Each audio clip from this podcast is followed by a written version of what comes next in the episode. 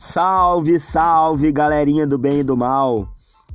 Quem vos fala é Jeffo Rodrigues e hoje no segundo episódio do podcast Nas Que Eras, vamos entrevistar uma digital influencer, dona do Instagram Querência de Amor, com aproximadamente 6 mil seguidores, também dona do Espaço Fran Ramos e que ainda é dona de casa e ainda acha tempo para trabalhar fora. Vem comigo que eu te explico no caminho.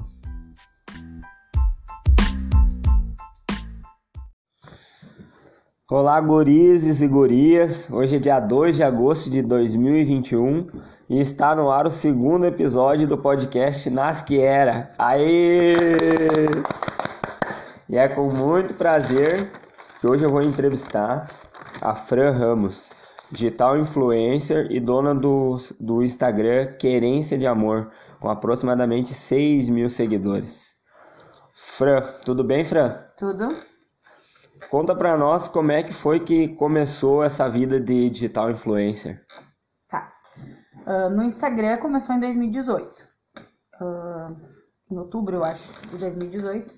Eu criei meu primeiro Instagram de casa, meu segmento e o meu nicho, né, como a gente fala, uh, é do lar e maternidade, né, porque é a minha vida, minha rotina diária. Então, em 2018, lá em Florianópolis, como eu passava muito tempo em casa e com as crianças, eu queria algo que me entretesse, né? Que, que rendesse mais o meu dia, que eu pudesse trocar informações e buscar dicas. E aí eu criei o Lar da Fran. Mas o início de tudo, na verdade, foi no Facebook.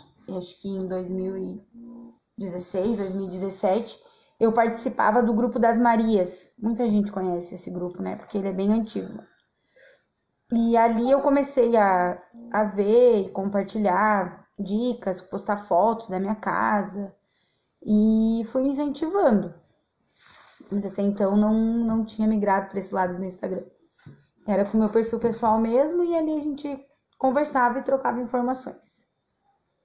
Mas eu acabei Aí eu fiquei com o Lar da até final de 2019 e acabei excluindo.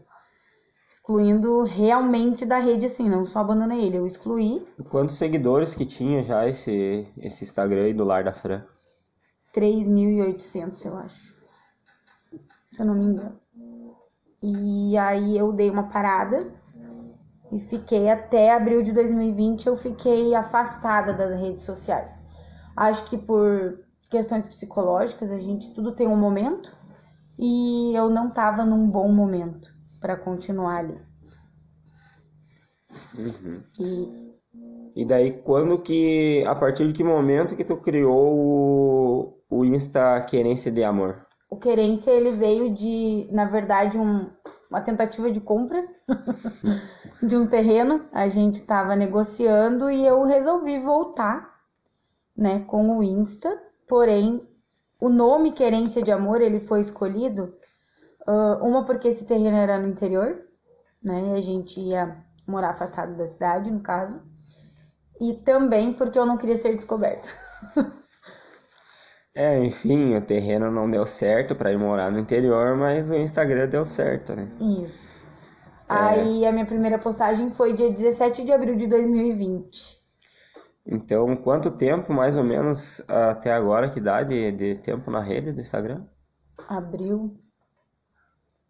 Um ano e quatro meses. Em um ano e quatro meses já conseguiu esse tanto de, de seguidores. 5.590 e... e alguma coisa. E eu sei também que eu te acompanho, né? Pra quem não sabe, tu é minha esposa, né? Querida, que eu amo. É, você já ganhou alguns brindes, né? De algumas campanhas, algumas coisas. Podia contar para nós um pouco sobre isso? Sim, a minha primeira parceria, na verdade, criamos mais uma amizade, né? Uh, foi com a Taque Limpo. Eu, eles entraram em contato comigo, as meninas lá da Taque Limpo entraram em contato comigo e me mandaram a minha primeira caixa de produtos de limpeza e eu fiquei muito feliz e é uma parceria que eu mantenho até hoje. Uh, a gente continua divulgando, né? Porque é uma marca próxima aqui da nossa residência, uma empresa aqui de Frederico Westphalen. Eu também tenho parceria com a Cuia Lovers, que é da Ita, uma amiga querida. Sigam ela lá no pessoal, pessoal no, no Insta ali, é, É, Cuia sigam. Lovers. Sigam muito. Sigam muito. a Ita Janara merece muito aí, uma pessoa muito. É, ela faz cuias de pérola, trabalha com itens de chimarrão, coisa que eu sou apaixonada, né? Ah, tem também a Top Chimas, que é uma amiga também de esteio, que faz biscuit, enfeites de chima, né? Sigam também lá no Instagram, hein, pessoal. Top Chimas. E as campanhas, eu fui convidada para duas. Ah, fiz a campanha da Brilhante, tô fazendo, né? No, tá no ar no momento, vão lá curtir minhas publicações. e fiz a campanha para Comfort. É. Foi bem legal, assim, ser convidada para esse tipo de trabalho, porque são marcas grandes, né? Fran, eu queria saber um pouco como é que funciona esses grupos no WhatsApp ali que tu participa de um específico. Como que é o nome? É o Gurias Influencers do Lar RS. É um grupo de amizade, na verdade, né? A gente so- somos em mais ou menos 80 mulheres, eu acho. Ah, onde a gente divide no grupo mesmo informação, compartilha dicas, compartilhamos nossos chimarrão. E automaticamente, quando a gente posta algo no Insta, a gente se marca. E aí o grupo, né? Marcando o grupo, as meninas repostam. Ah, acontecem alguns eventos também, ah, anualmente. Existe um encontro, né, das, das influencers. E é bem legal, assim, pra gente acabar se conhecendo pessoalmente, porque tem gente de todo o país. Faz bastante amizade com pessoa eh, de bastante estado, assim também, tu, tu- através da, De da- todo o Brasil. rede. Legal. E qual que é o maior desafio que tu, que tu acha que tu encontra na, nesse, no âmbito de, de comentários, ah, vamos, como é que eu vou te dizer? Comentários negativos. Como que tu encara um comentário negativo? Olha, eu só tive até hoje acho que um ou dois comentários negativos e, sinceramente, abstraí e fingi demência. É isso aí.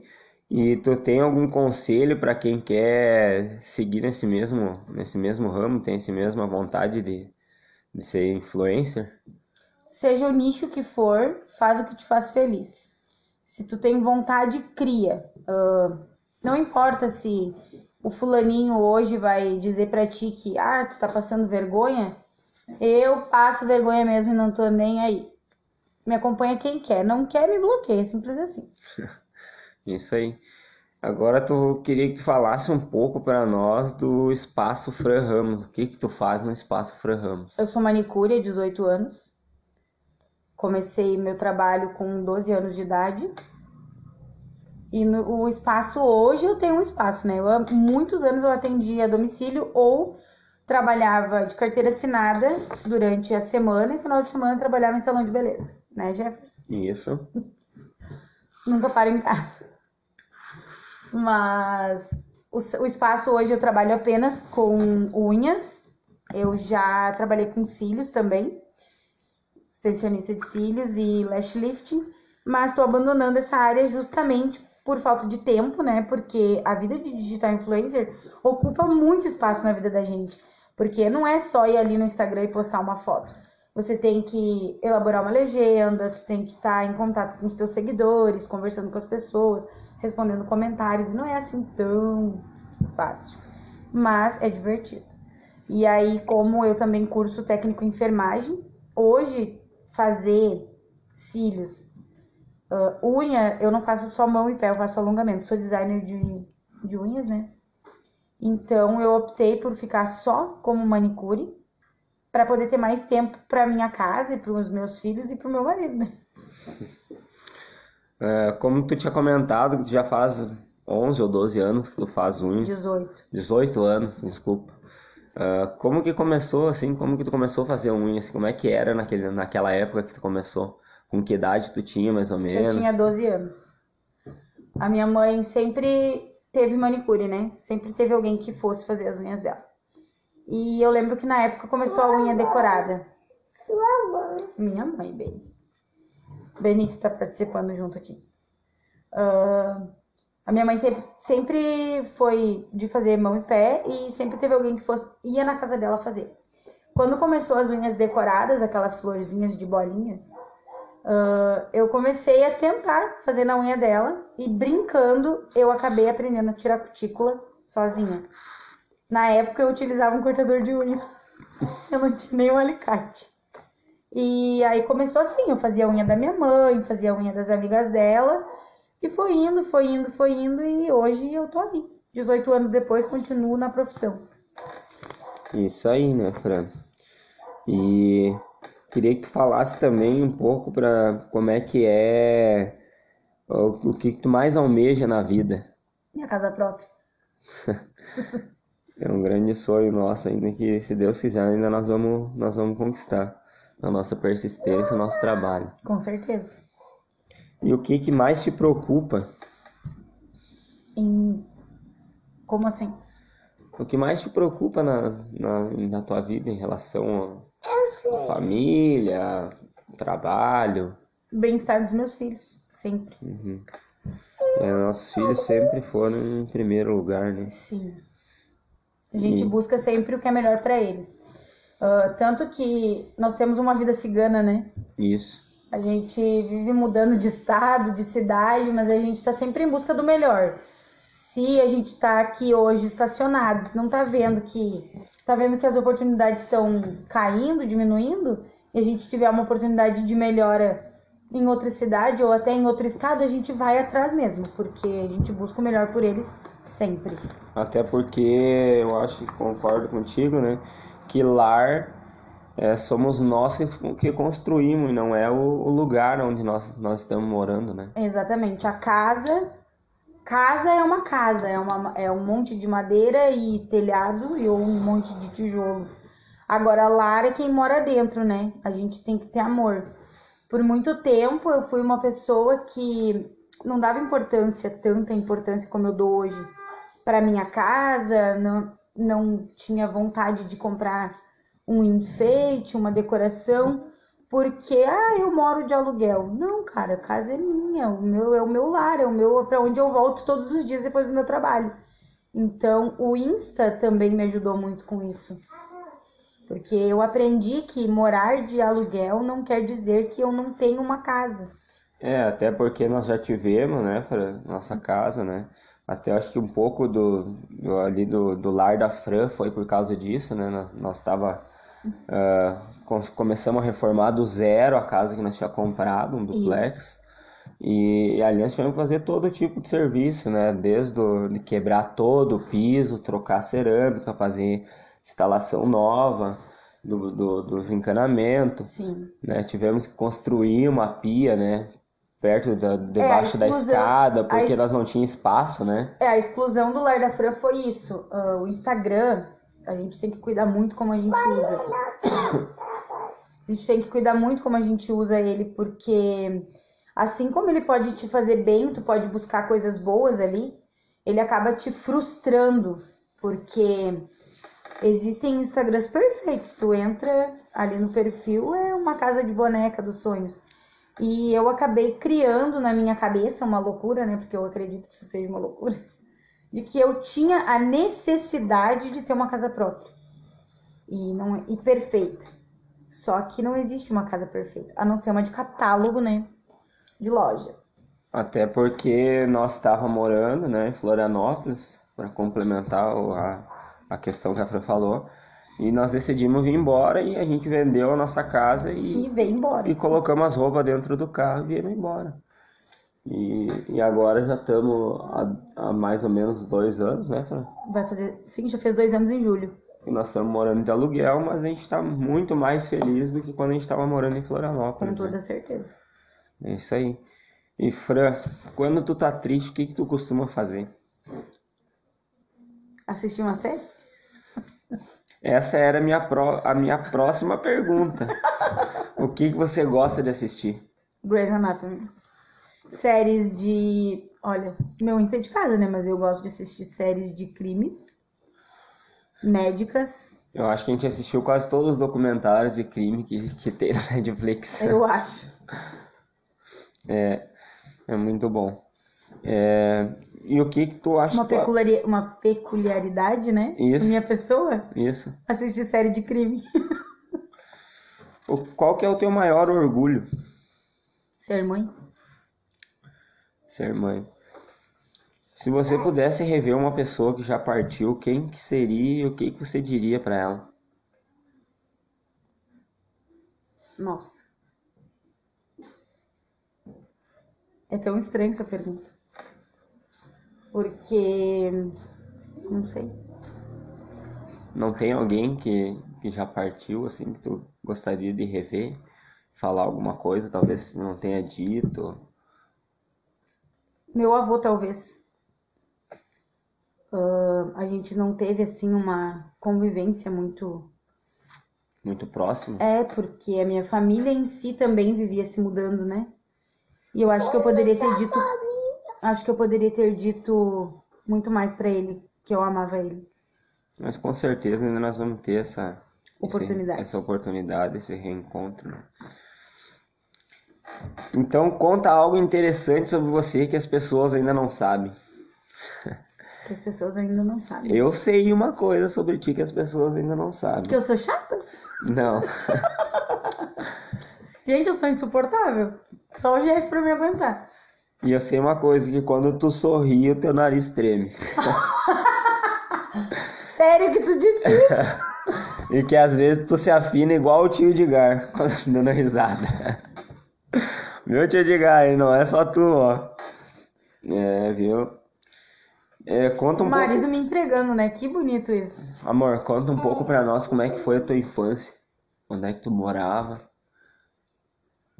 Minha infância foi boa, eu não tenho reclamação. Meu pai e minha mãe sempre trabalharam e batalharam pra dar o melhor pra gente. Ela mora aqui, ó. Eu moro aqui, É, ela mora aqui nessa casa com a gente. né, Mas eu passei metade da minha infância em Chapecó e metade da minha infância em Sapucaia. Pra quem não sabe, eu sou natural de Sapucaia do Sul. Ah, mas o meu pai e minha mãe também tinham essa, essa acho que é a mesma visão que eu tenho que a gente tem que ir atrás do que é melhor, né? E eles viviam se mudando. Então eu passava cinco anos em uma cidade e cinco anos em outra. Mas foi uma infância bem tranquila, assim. Eu brincava, eu lembro, minhas recordações são boas, E- graças a Deus. E o que mais te interessava na juventude? Eu acho que eu nunca fui jovem.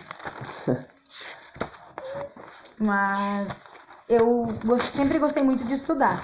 Eu acho que um dos meus maiores interesses sempre foi o estudo. E eu sou um tipo de pessoa, já por isso aqui, né, para provar, que eu não sei esperar nada de ninguém. Ou seja, eu não sei ficar parada. Por isso que vocês estão ouvindo aí que eu tenho mil empregos. Porque eu tô sempre correndo atrás do que eu quero pra mim. E eu esperar, até do Jefferson, não espero nada. Se eu quero, eu corro atrás do que é meu e eu ganho meu dinheiro e eu mesma compro. Então eu acho que essa determinação, assim. É. Agora eu queria que tu falasse pra nós se tem alguma festa inesquecível pra ti ou, ou alguma ocasião assim que foi inesquecível. O nascimento dos meus filhos. Eu me lembro de um momento inesquecível pra mim foi uma festa de São João. Ah, começou ele com essa história. Lá vem ele com o nosso encontro. É, foi numa festa de São João que Era isso que tu queria que eu dissesse? ficamos juntos, né? 10 de julho de 2010. Mas Nós cinco é quatro, é, Benny. cinco. É, eu sei que teve uma ocasião também, nó- nó- como nós somos casados há muito tempo, já faz 11 11 anos, né, Fra? Não teve só momentos bons. Eu também me lembro de uma, de uma ocasião que foi inesquecível pra mim, assim, mas foi uma ocasião não muito boa, muito agradável. Foi quando nós ainda tava namorando. Aí os guri queriam ir pro alternativo, né? Nós decidimos cada um mentir para suas namoradas que ia ficar de, de serviço no quartel, né? Mas eu sou bruxa nele, já falei. Aí, aí nós fomos, fomos pro quartel, se arrumamos e fomos pra festa, né? Aí estamos lá no alternativo, no meio da festa, duas e meia da manhã. Tu parece uma pessoa cutucando do lado, né? Tu não é o namorado da Fran? Aí eu falei, sou eu mesmo. Aí a pessoa responde, né? Se tu não ligar pra ela agora, é, eu vou ligar e vou contar hein, que tu tá aqui. Minha amiga, Fagã. Aí, aí não tive o que fazer, né? Saí lá pra fora e liguei pra Fran e contei pra ela que, né, que eu, na verdade eu não tava no quartel e que e que eu tava numa festa, né? E daí o que que tu fez eu fazer, Fran? Fiz tu subir a colina a pé. fez eu ir de madrugada pra casa pra, pra depois eu ir pro quartel. Bom, pessoal, mas mudando um pouquinho o assunto, né? uh, Fran, o que, que você acha da internet? Ela aproxima as pessoas ou não? Uh, tipo, você, você tem amizades assim de antigamente que continuam por causa da internet? Ou faz muitas amizades por causa da internet? Eu tenho uma amizade em específico que eu conheci ela em 2000, 2008. Foi. É, eu acho que eu tava fazendo 18 anos. E foi uma amiga que. É bem estranha essa história. Mas assim, a Bianca, ela mora em São Paulo. Até hoje eu não conheço ela pessoalmente. E a gente mantém contato pelas redes sociais. Como que foi? Uh, eu trabalhava na época na Tende Bem São Leopoldo. E eu liguei para ela para oferecer um cartão da Renner. E nesse do cartão da Renner, ela me pediu o meu e-mail para que a gente se falasse pelo MSN, porque ela, ela disse que ela gostou de mim na ligação. Eu tava oferecendo o cartão pro marido dela, nem para ela não era. E aí eu cheguei, ela pediu se eu, se eu podia passar o meu e-mail para ela, né? Na ligação, óbvio, eu disse que não poderia, mas que eu chamaria ela. E aí eu peguei o e-mail dela e chamei ela na época no MSN e a gente é amiga até hoje. A gente sempre se fala. Então, sim, a internet aproxima pessoas, mas ela também afasta. Tivemos a interferência do Benício aqui, né, com o celular, vendo os desenhos dele. Ô, cara! Nós tivemos que parar um pouquinho aqui para atender as crianças, né, porque aqui é vida real, é isso mesmo. Mas continuando, né, uh, Fran, eu sei que quando eu te conheci, tu, tu já dançava pagode, me ensinou um pouquinho, né, dançar pagode. Tu, como é que foi quando tu, como que tu aprendeu a dançar pagode? Primeiro que eu era uma zero esquerda no pagode, né? Sempre gostei de dançar, mas nunca dan... nunca tinha nem ido num pagode até a primeira vez que eu pisei lá dentro. Uh, e aonde que foi? O primeiro lugar que tu foi? Primeiro lugar no Alambique, que tinha em Sapucaia. Nossa, isso faz muito tempo, credo. Até me senti velha agora. Uh, eu fui com a Morgana, uma amiga minha. E por incrível que pareça, eu fiquei sentada a noite toda, né? Porque eu não sabia dançar. E aí eu ficava lá sentada, porque eu ia fazer o quê? Só tocava aquilo a noite toda, né? E aí um dia uh, eu pedi pro nosso amigo, o Bombom, para ele me ensinar. E aí ele foi me ensinando, foi me ensinando, o Diego. E, e aí eu aprendi. A partir daí eu comecei a gostar de ir nos pagodes, porque daí pelo menos eu, eu sabia dançar, né? Então, eu não ficava parada a noite toda. E peguei gosto pela coisa. Hoje adoro um pagodinho. Gosto, na verdade, de tudo que é tipo de música, de dança. Acho que faz bem pro corpo e pra mente.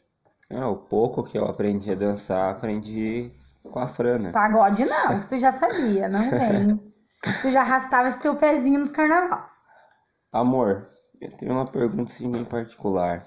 Ai, Jesus. O que te inspira a seguir em frente e a nunca desistir? Pesado. Eu acho que a vida é uma montanha russa, né? Então, hoje a gente tá em cima, amanhã a gente pode estar tá embaixo. Assim como a vida pode dar uma reviravolta e tu, uau, é que eu tô agora? Mas desistir não é uma palavra. Acho que a gente tem que manter ela bem longe da gente, na verdade. A gente pode dar uma parada, né? Dar um pause, mas desistir mesmo, hum, acho que não Não sei se eu sei usar essa palavra. Certo. Isso mesmo. E se, e se você pudesse dar um, um conselho ou, diz, ou dizer algumas palavras para você mesmo daqui a alguns anos? Tudo passa. Sempre vai ser essas palavras. Exato. Bom, pessoal, foi mó da hora legal. E o que eu queria dizer para ti, Fran, é que você me inspira muito, né? Porque tá sempre me apoiando em, em todas as iniciativas que eu tenho, sempre correndo do meu lado. E a gente já passou por tanta coisa junto nesses 11 anos que daria nisso. que daria para nós ficar mais uma hora, duas horas aqui contando e não falaria tudo. É, mas é isso aí. Eu queria dizer também que eu me inspiro muito em ti e que não só porque eu sou teu marido, mas que sorte a minha por ter você na minha vida. Uau, uma declaração de amor. E espero que tu continue influen- amo, influenciando as pessoas a serem felizes dentro da realidade em que elas vivem e que é possível a gente ser feliz com o pouco que tem. Com certeza. Uma das. Uma, um dos exemplos, né, que isso acontece e que, sim, a gente deve ser feliz na nossa realidade. A gente tem que olhar para o lado e pensar: poxa, eu sei que a grama do vizinho tá mais bonita, né, mas se eu cultivar a minha, ela também vai ficar assim. Parece papo de coach, né, mas não é. Ah, um dos exemplos é a nossa casa, né? Isso. hoje. A nossa cozinha era horrível quando a gente entrou aqui, um verde horroroso. Em E toda a- a casa, né, era verde.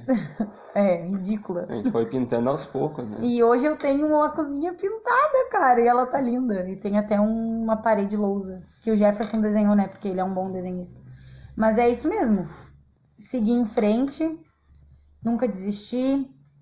A frase tudo passa, assim, olha, é a melhor frase que existe nesse mundo, porque tudo passa. Hoje a gente pode estar triste, mas pô, amanhã é um outro dia, cara. Vamos levantar a cabeça e vamos seguir em frente. Cabeça erguida e em frente sempre. É isso aí então, pessoal. Tá chegando no final aí o nosso segundo episódio do podcast Nas Que Era. Espero que todos tenham gostado. Sigam lá, pessoal, no Instagram, no Facebook, arroba Fran Ramos, arroba Querência de Amor. E é isso aí. É os guri.